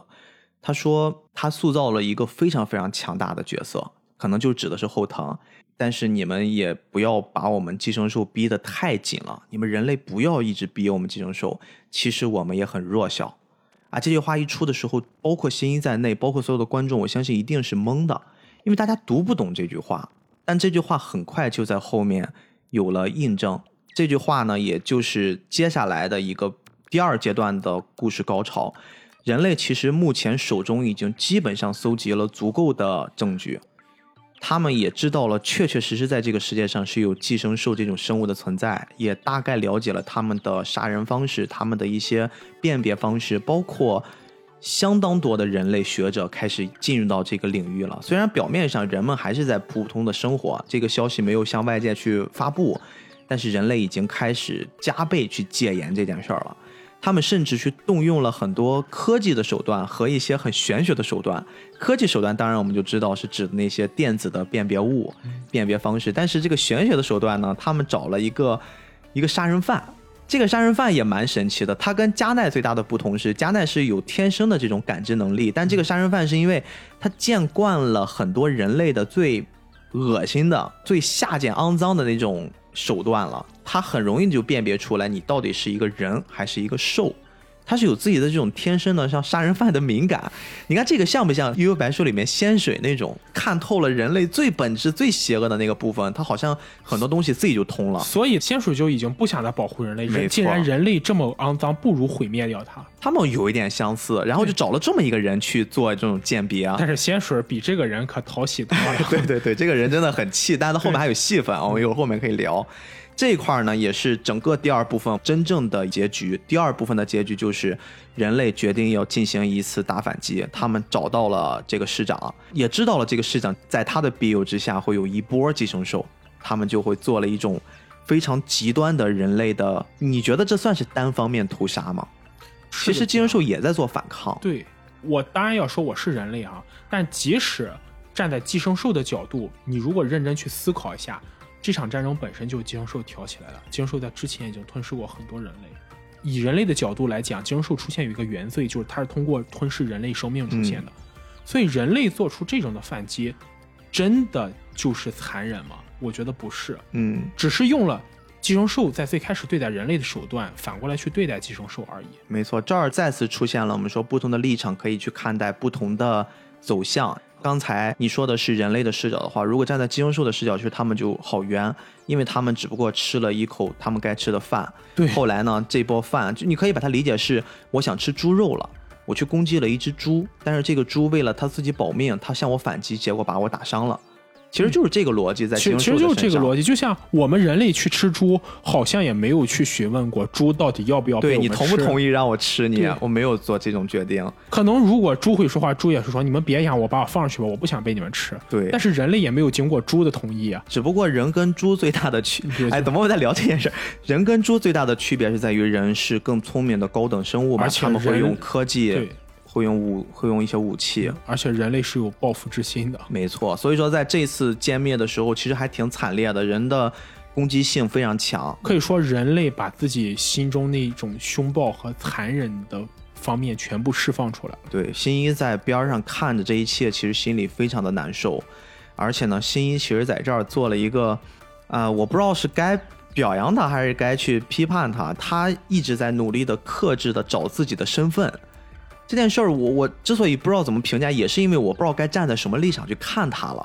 如果他是站在人类的立场，他果断应该出去帮忙呀，对吧？他是一个，我就是比普通人能力更高的。我们虽然说人是在单方面的屠杀，但是人一样有损伤，损伤还很惨重。他又作为寄生兽那个角度的话，他又不该出去，甚至也出去，但是不帮人，可以帮寄生兽，也就是说，新一的身份其实很纠结。非常纠结。他是寄生兽，他应该帮助寄生兽反击，但他同时又在自己内心认定自己还是个人，没错，他又不能帮助寄生兽，所以他就一直梗在那个地方，就看着这一切，人打寄生兽，寄生兽屠人，就不停的在做这件事儿。呃，当然这个时候我们会出来了接下来的一个非常非常经典的对话啊，这个对话呢是市长在发现被人围剿了之后他说出来的。这次可以说是你们赢了。说到杀戮，这地球上没有一种生物能够胜过人类，但现在你们手上的武器应该有更为重要的使命，去保护生物界的平衡，这才是你们原本的工作。也就是说，再过不久，全体人类就会发现，人类的数量必须马上减少，还会发现，乱丢垃圾远比杀人的罪行重得多，并且还会意识到我们的存在非常重要，甚至会将我们保护起来。你们应该更珍惜你们的天敌，也只有这天敌，才能使这美丽的大自然金字塔更为稳固，并且它位于人类之上的一层，这么一来，才能恢复平衡。地球上的某个人类突然想到，他必须保护大家的性命，哼，所以我才不喜欢人类。早知道最后要和你们翻脸的话，一开始就不必跟你们这么客气。什么环境保护，都是你们人类想出来的偏激想法。为什么你们就不愿意承认这一点？你们应该考虑全体生物，而非人类自身的繁衍，这才是万物之灵。你们人类只会口口声声喊着正义的口号，而真正的正义又在哪儿呢？和我们这些寄生在人类身上、担负着全体生物界平衡的寄生兽相比，你们这群人类才是蚕食地球的寄生虫。不，是寄生兽才对。他就做了这一番演讲，而且紧接着人类就对他开枪了。开枪之后才发现，包括观众才恍然大悟，原来这个市长就是一普通人，他只不过用一个肉体凡胎站在了寄生兽的立场上去思考了整个这一套东西。你包括刚刚他的那席发言，你有没有发现跟你刚才的一个观点是非常相似的？我们其实一直在去聊一些我们站在人类更高的道德角度、一些道德伟岸上去说我们应该怎么样，我们应该怎么样。但问题是，应该怎么样这件事儿的应该是谁提出来的？他又站在了谁的立场上？归根到底一句话，我们永远都是站在人类的立场上。很久之前，小右刚刚附附着在新一右手上的时候，他不是在大量的疯狂学习吗？他就查了一个词儿叫恶魔，你还记得吗？查了恶魔的解释之后，他觉得我怎么感觉你们人类才是最接近恶魔的这种存在？这句话很讽刺，但也很有道理，非常有意思。他的解释是，恶魔是一种可以残害非常非常多生灵的这么一个存在，很恐怖的存在。但是对于寄生兽来说，寄生兽被人类安放了一个恶魔的影子，但寄生兽不过也只是在吃一类东西啊，寄生兽只吃人，只吃人啊，它变成一只狗，它只吃狗，但是人可不是。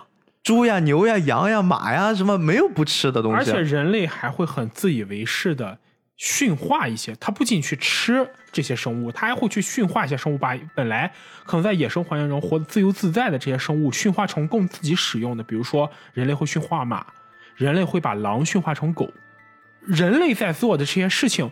每一件事情都是在为自己服务。人类只会说：“我把你养大，我就要吃了你。”但问题是，猪并没有要求你把它养大呀。啊，当然，我们也只是提出这个观点，我们该吃猪肉还是会吃，还是会吃，还是会生活。不过，确实是这句话会一下子点醒我们。再包括，我不知道你知不知道，很久之前有一个很牛的丁院士，丁正礼院士。哦，我知道。他跟柴静其实有一次对话，他在那个对话上其实说了一个观点，这个跟刚才。这个市长发言里面的环境保护其实是形成了一个非常非常强的，我们可以延展思路的这么一个理论啊。丁院士说他是一个地质学家，他研究了几亿年来的环境气候变化，他很乐观的说，这些所谓的什么二氧化碳的减排啊，这种我们说的环保的行为。不是说人类在拯救地球，这不是这个问题，是人类在拯救自己的问题啊！我们一定要把这件事弄明白。其实地球不用我们人类来拯救，因为地球温度比现在高十几度、几十度的时候，有很多时候都有，而且地球的二氧化碳浓度比现在高十倍的时候也有的是。地球都是这么演化过来的，地球还是那个地球。对，因为地球永远不会毁灭，毁灭的只是物种。所以说这句话，你看跟我们结合一下，我们一直在倡导的这个。环保，啊，我们其实之前也做过跟环保相关的题材，但是我们一直在想环保这件事儿，包括减排这件事儿。我前段时间反而还看了一个更深的理论，如果减排从更宏观的角度，这是西方提出来一套理论，它是聚集到了国家减排的程度。但是你要知道，减排就寓意着国家你要去割舍掉一部分生产，这是一个对于国家来说去权衡的事儿。但是为什么这件事要归到国家的层面，而不是归到个人的层面？这个问题是值得我们讨论的。你比如说，我们同样中国的土地其实跟美国差的不是很大，但是如果我们以国家的层面把它归结到各个人的话，你会发现中国可是有十四亿人口，我们每个人所去承担的那个减排的数量，我们这是得多少呀？对吧？我们所做的这个牺牲得多大呀？但是这件事儿，我们所有所打着环保的这件事儿，从行为本身来说是没有错的。但是将它上升到了一个更高的层面，是我们无法去讨论和无法去想象的。这件事儿我们也是点到为止，但是确实是值得大家去深思的一个很重要的问题。可以说，我们今天去把所有的食物吃干净，我们不要把垃圾乱丢。用自己的行为去做了环保的举动，但我们不能以环保的概念道貌岸然的去安排在一个人、一些大的事儿，甚至是一个更高的国家的层面去批判一些东西，这完全就是两种行为。我们理智的看待吧。还是那句话，环保是为了我们每个人，我们一定不要把这份责任去转嫁到什么所谓你不环保，我不环保，这个国家不环保上。既然是为了个人，那么个人就有这个义务。我们是为了自己活得很好，对，我们应该先做好这件事儿。对，就没有资格去说为什么别人不环保。你环保是为了你自己啊！哎，很多人会想，你们聊金融兽不就是金融兽讲了一个环保题材吗？你们怎么到现在才开始到了这个高度？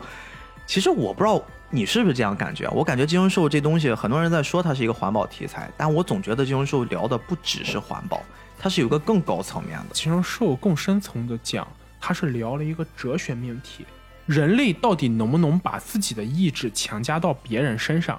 十七世纪英国有一个哲学家，是我个人非常喜欢一个哲学家，叫做边沁。边沁提出过一个概念，叫功利主义。这个功利主义大致反映就是能让人感到幸福的东西就是好的，就是我们应该去做的。他会把这种幸福感称为功利。当然，我们现在一听功利的话，会觉得这个不太好。功利有一种特别现实主义色彩，但其实不是。功利主义如果放到哲学的角度，简单来说就是我们要去做那些能让我们感到幸福的事情，做的越多，我们就越好。而这些能让我们感到幸福事情，它就是对的。但是我觉得严明君老师想要讨论的，恰恰就是对功利主义的一种反思，让我们感到幸福。我们是什么？我们是人类。而让我们感到幸福的东西就是好的吗？如果我们站在一个更高的角度来讲，人类感到幸福。跟地球有什么关系？跟其他物种有什么关系？就像斌哥，你如果喜欢吃猪肉，你吃猪肉会感到很幸福，猪会幸福吗？猪是被吃的那方，一定不会感到幸福。所以，这种哲学如果用在我们自己生活中，我们经常现在会有人说，要做那些什么让我们自己感到幸福的事情，要去对得起自己，但你也仅仅是对得起自己而已，不要把这种。概念去夹杂到更多的层面上，告诉每个人都去说：“哎呀，你要去做那些让你感到幸福的事情。一个人感到幸福，就会聚集成一群人感到幸福。我们每个人都感到幸福，社会就幸福了。社会不会幸福，因为说不定你感到这种幸福，就是给别人造成痛苦。就正如人类想要毁灭金融兽，是因为金融兽让他们不幸福，但对金融兽来说，吃人才是幸福。嗯，甚至我刚刚想到一点，为什么我们要去禁毒？有些东西，我们真的只是从个体的角度再去思考。这东西你不能上升到更高的层面上去讨论，而且这件事儿不由讨论。始终还是一句话：人类，或者是我们作为个体，要为群体去考虑，要为社会去考虑，不能为了你自己短暂的快感。就像刚才你说到毒品，毒品可能会让某些人感到短暂的快感，一种很虚幻的幸福。但这种幸福的代价是什么？是让全社会其他人没错为你一起承受痛，危害极大，所以我们才要去禁毒。嗯，就是当他对整个社会造成了极大危害的时候，那么这种所谓的幸福其实是一种更大的痛苦。哎呀，没想到第二趴我们就上升到了这种高度啊！但是到了第三趴，其实是我特别喜欢的一个篇章。这个篇章非常简单，基本上新一也跟残存的那个金融兽的组织开始直接正面刚了。新一这个时候呢，遇到了一点麻烦，他会发现对手非常强大，后藤完全没有像梁子描述的那样子，其实寄生兽很弱小。后藤自己一个人身上寄生了五只寄生兽。对，刚开始的时候吧，觉得是三只，嗯，后来发现不是这么回事，是五只。他这个能力已经强到超出了寄生兽的认知范围了。就好像新一一开始觉得啊，我好像战胜后藤，他只是我三倍，然后后来一发现是自己的十倍。而且像他在打斗的过程之中，虽然也用了一次非常漂亮的智斗打败了那个三倍的战斗力，但是后来变成五倍的时候实在没办法，小右也因此几乎是跟他诀别了。但后来我们知道是不可能嘛，对吧？毕竟是主角，还是有点光环还是那句话，就是严元军老师是个很喜欢发盒饭，但是这个盒饭一定发不到主角身上。新一确实那段经历挺悲惨，挺让人心疼的。但是我们会明显的发现一点啊，自从在第二趴的结尾的部分，新一跟良子的最后那次交谈，他心里的那个洞，被灵魂缺补的一部分给填上了。他慢慢的又变回了人类，他不再完全靠理性活着，他也学会流泪了，他也知道恐惧，他也知道手足无措了。但是他没有办法，因为他虽然只是一个高中生啊，高中生必须要肩负起拯救世界的使命。如果可以穿越平行世界，他去看看真四，他也觉得自己还挺舒服的。还行，还行。真四是真的惨，实惨。哎，所以你发现没有，人类的快乐永远是建立在别人的痛苦之上。是的，你发现了别人比你更惨，你好像心情就会好一点。虽然这样说很缺德，但真的是当你自己也非常不好的时候，看到一个困的比你还不好的人，就觉得哎呀，我还挺好。对我们不推崇啊，但是我们就只是点一点。对。反正总之，我们不详细的描述他跟后藤之间那个大 boss 的战斗有多么惨烈。我万万没想到的是，新一是用这种方式赢的，就是他被几乎逼到绝境上了，在那个小山林子里面会有一些垃圾堆，别人说是不是那个严文军老师又要上升到环保题材了啊？逼到垃圾堆上之后，就在即将命丧黄泉的瞬间呢，新一一下子摸到了一把生了锈的小铁棍儿。他又想到之前在围攻后藤的时候，好像发现他只有左侧肋骨还是右侧肋骨是有一个没有被那些坚硬的肌肉覆盖的地方，他觉得这是软肋，然后就一下子给人插了进去。本来其实你说对于寄生兽来说，枪打都没啥事儿，这么一个小铁丝儿，小铁棍儿呢？哎，你看，这就是问题就来了 车，翻车了。怎么翻车呢？因为那根铁棍儿在垃圾堆里面，垃圾堆经过了一些焚烧呀什么的，它会诞生出来很多很多有毒物质。我本来以为是不是那个破伤风，破伤风。啊，我以为是 我也以为是破伤风。就我还在想寄生兽会得病吗？后来不是，人说那垃圾堆因为什么有毒的物质，大家人都会丢在一起，氰化物吧。还会哎还会焚烧，嗯。就会导致呢，它其实那上面附着了一些有毒物质，然后剧毒，应该是塑料焚烧后的二恶英。然后呢就会让这个后藤身体就承受不住了，因为它本身就要控制五个寄生兽跟身体里面各种细胞达成一种平衡，但是当毒素一进去的时候，他发现他受不了了，而且关键是还有一小部分小右的细胞也在里面，一下子就把肉体夺回来了，小右也回来了，然后呢。后藤那边也整个人爆炸了，受不了了。这就告诉我们要稳住，不能浪，就是优势在我的时候也不能浪。对你不要说那么多屁话什么的。很多人会把后藤当成是一个绝对的反派来，但是这儿其实我特别想跟你分享一些创作背后的故事。后藤在经过小右、新一，包括有毒物质的联合攻击之下，他整个人爆炸了，四分五裂的，就是他的那些细胞已经废到几乎是不能再控制了，还可能会有一点点的意志力可以让那些粉碎掉的细胞缓缓的聚集起来。那个时候，新一其实经历了一次人生非常非常大的抉择。小右呢，还是他是一个寄生兽嘛，他要站在自己的立场上，但是同时他也附着在了新一的体内。小右也刚刚从后藤的身体回来，相当于说那是他的上一任宿主了。所以其实他跟新一说的一些维度，我觉得还蛮深的。中文翻译是这么翻译，可能他原话不是这个意思，他就说出了天地不仁，以万物为刍狗。没想到这后童还是个中国传统文化爱好者。就是他说了这句话的时候，本来新一的决定是，我听小右的吧。小右说他有百分之五十能活下来的几率，嗯啊，我就放任他吧，一切交给自然来安排。因为放了后藤是吗？对，因为这是自然界的选择，寄生兽也是属于自然界这个环节里面的一环。那我有什么资格去决定他的生死？但是小右说出了那句话之后，新一一边走一边进入了自己的思考。后来他又回过头来，把后藤一刀给解决掉了。我不知道你是怎么来看这件事儿。新一在那一个阶段内心的挣扎，他到底是为了什么？其实我觉得新一在想的是，我究竟能不能够代替自然去审判一个自然的产物？嗯，就是我到底是不是天？我是不是上帝？对我到底能不能就是可能对新一来说，自己结合寄生兽这种奇遇本身就是万中无一的。哎，你看又是开始立场了，他又开始找自己的立场到底是什么了。一般的人类被寄生，一定不是我这种状态，我这个可以共存，而且我还具备了这么多的奇遇，我可能是天选之子。嗯，但是当小优对他说出这些话的时候，新一可能会在想，我到底能不能有没有这个资格去审判这样一个角色？即使我把他打倒，但后来我觉得新一决定去除掉后藤，这一点是说明他找回了自己的责任。新一觉得，既然我做出了这个决定，我就有这个责任去承担这个后果。不管是我杀了他，还是其他也好，都是我承担责任的一种表现。而我把它交给自然去做，百分之五十的概率活下去，其实是等于我放弃了自己的责任。我只是做这件事，但没有做完，跟之前的我没有区别。我的任务是要把这件事去做完，接受我的责任，或者更玄学一点说，接受我的宿命。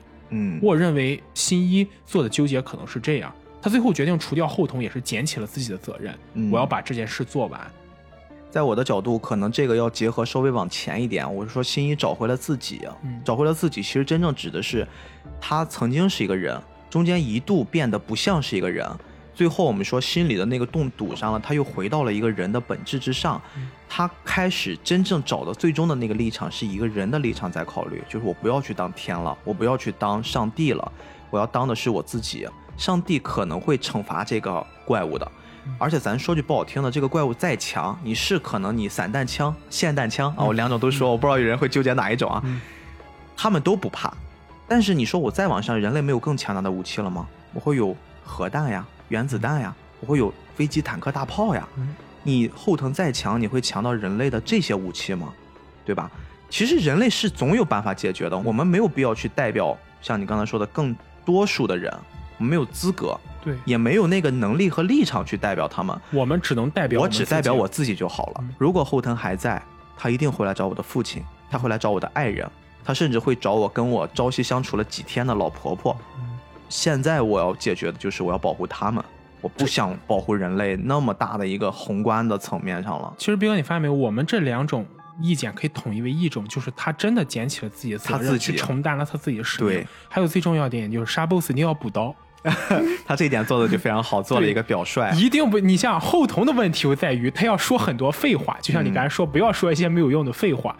后藤说完废话，他被终结了，但新一就很直接，杀 BOSS 要补刀，要不然怎么拿经验呢？哎，我这儿给你拓展一点，真的，严明君老师在整个《寄生兽》创作完了之后，他这一段别人有问他，嗯当时你是怎么想的？嗯你知道最初的时候，严明君老师的收尾就收在新一走了，他没有回头，没有补刀。然后呢，后面的剧情他想了两种可能，第一种可能是他真的复活了，百分之五十的几率他跟自然跟自己去抗衡，后藤活了，活了之后他变成了一个拥有巨大翅膀的怪物，飞向了天边，追寻了他的美好，很浪漫。第二种结果是他还是活了，但是他活了之后，他发现这一切很没有意思，他就后边隐姓埋名了。哦，居然没有后藤去报复新一的，对他都没有。其实，严明军老师认为后藤这个角色，他不只是代表了那种，因为咱都是站在人类的对立面，我们去看待这件事儿嘛，我们觉得他非常的恐怖，非常的凶残。但其实他一直觉得，真实的塑造的这个后藤啊，他应该代表的是自然里面最纯粹的东西，啊，比如说野性的呼喊，嗯我们为自己的生活去谋福利的我的那种表率，或者我是像一个狮子王一样的角色存在于人世间。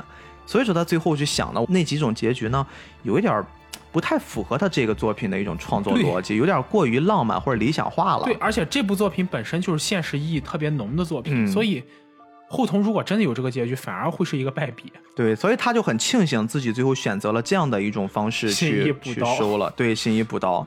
基本上按照正常来说的话，一个比较成熟的故事也应该收在这儿了。对，我把 BOSS 解决了，无非后面我跟我的伙伴们回归正常生活啊，王子和公主过上了没羞没臊的生活。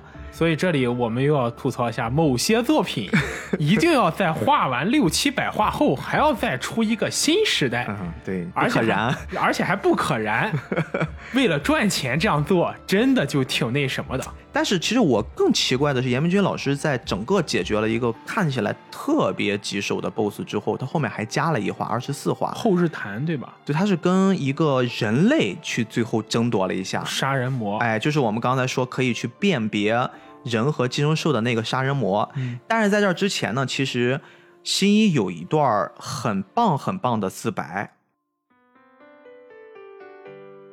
米奇和我一起合作的战斗，倒不是为了地球而战，是为了人类，或者说是为了我个人的战斗。我最终还是无法站到寄生生物的立场上思考，这本来就是无稽之谈。不同的生物种族，时而相互利用，时而相互残杀，但是彼此之间是无法相互理解的。不，我们根本就不该妄图以自己的标准去衡量对方。人类自以为可以理解其他生物的感情，这完全是骄傲自负。人类也许无法和其他任何一种生物做朋友，但是，哪怕是不清楚他们的本来面目，他们也是我们值得尊重的同居者。保护其他生物是出于人类自身的寂寞感，保护环境是因为人类自身不想遭到毁灭。人类心中所存在的，只是人类的自我满足，但是这样也无妨，这样才是人类。用人类自己的标准去贬低自己也毫无意义，道理就是这样。所以，不爱惜自己，反倒去爱惜地球，到头来就是自相矛盾。刚才说的很多关于人和自然的相处，我们立场不同的相处，其实都有了。我这儿其实稍微想跟你去说一些我自己的想法。我会觉得现在我们所谈论的正义，可能以前我们都狭隘了。我们以前觉得正义真的都是站在人类的立场上去谈正义，但是真正的正义是不是这个样子？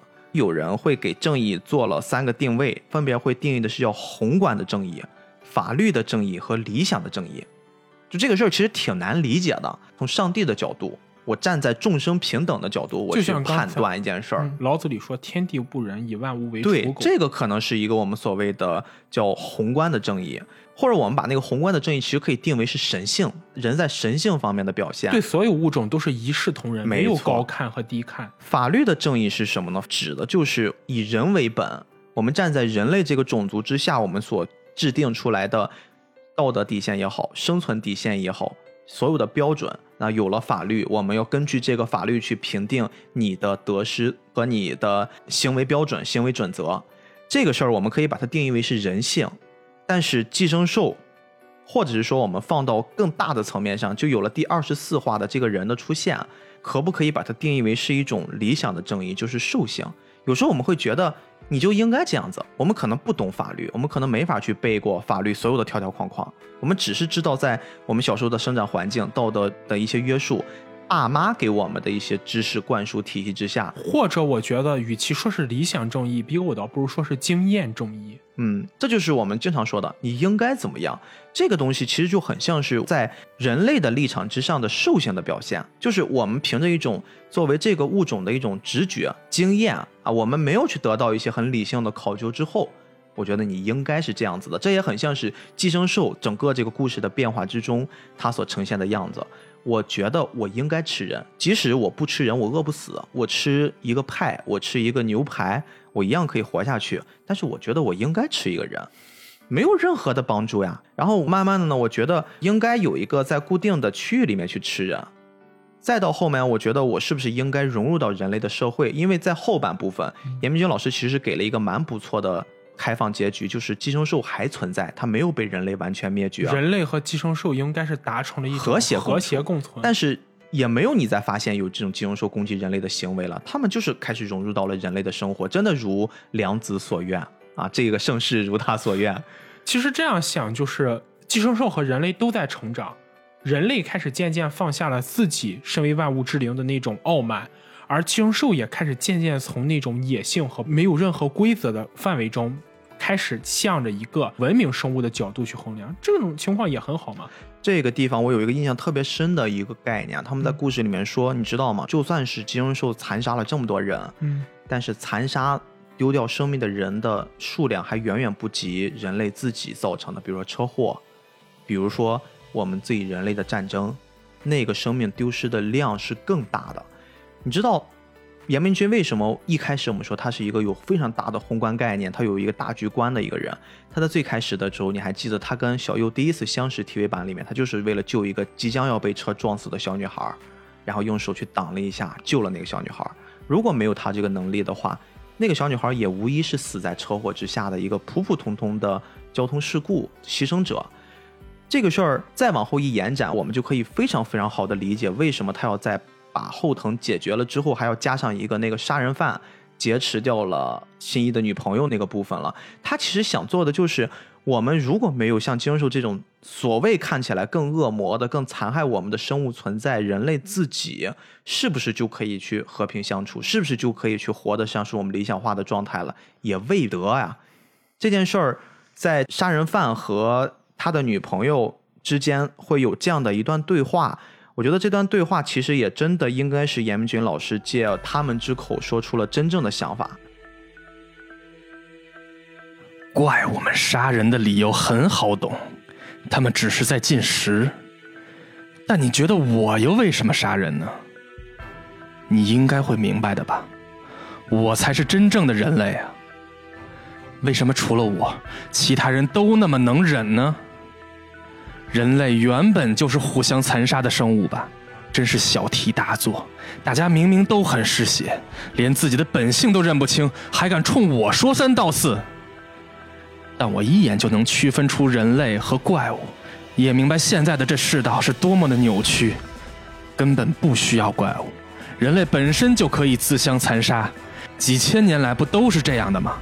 正因为突然停止了杀戮，人口才会激增到七十亿甚至八十亿，再这样下去，世界会爆炸的。我才是正常人吧？我只不过顺应了人类的本能，我比任何人都要坦率。你们人类的社会却硬是当我不存在。你这种人哪里是正常人类呀？你才是比怪物更糟糕的家伙吧？你根本不算可怕。学校里发生过更残酷的事情，我和小泉都经历过。那时候的小泉可厉害了，抱着我，拼命的保护我。他也许和普通人不一样，但他才是人类。珍惜一切生命，才能称之为人。你才是怪物。就一下子，我觉得整个有了这一段作品就被升华完整了。就它是一个非常完整的作品，它不会说我再多加一画，少了一画，就这个你总觉得差一点味道。有了这个整个一个描述之后，这个作品就像你说的升华了。而且最后我们也知道，杀人犯被行医制服啊，虽然女朋友掉下了楼，但是在已经沉睡的小右的帮助之下，还是救上来了。新一甚至都不考虑说他的女朋友知不知道真相了，他觉得一切就这样子，这就是最好的一种状态，整个故事就结束了。所以，就整个这个金融兽，我真的是，我认为是在一个成年人的视角下，你再去读一遍，认真的去感受严明君老师真正想给你传达东西，这可是一部九十年代的作品啊。严明君老师的作品，不管哪一部，其实你都能读出这样的感觉。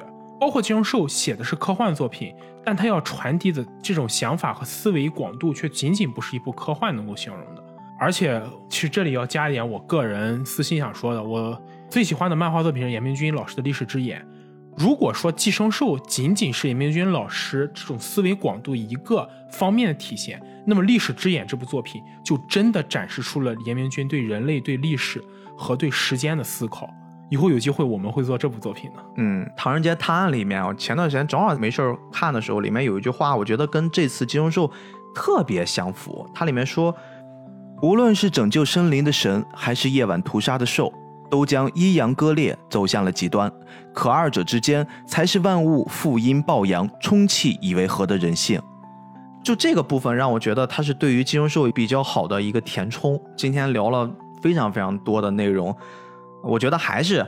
啊，最后要补一句啊，这是仅代表我和斯派克个人的观点。对我相信，越是这种内容，包括没太有人去碰的题材，我们也是准备了很久，做了很多思想斗争吧。我们想做，因为我们真的喜欢。不管是作者还是作品，我们都觉得是一部值得拿出来聊的东西。当然，我们也欢迎大家不同的观点去跟我们理性的讨论。我们也非常渴望大家从同样一部作品里面能得到自己不一样的感受。这个就也还原了《寄生兽》里面那种我们站在不同的立场上去看待同样一件事儿，我们真正会得到什么。那在节目的最后呢，我是希望放出。